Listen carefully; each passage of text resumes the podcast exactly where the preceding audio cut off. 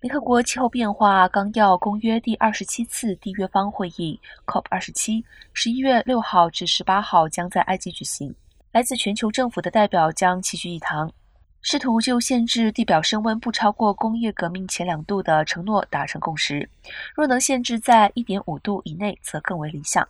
但根据联合国环境规划署今天公布的年度报告指出，虽然各国政府承诺降低温室气体排放，但是相关进度极为不足。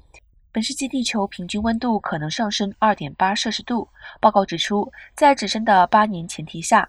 若要达成将升温控制在一点五的目标，那么年排放量必须比当前政策下预测减少百分之四十五，而且每年投资至少四兆到六兆美元，让全球朝低碳经济转型。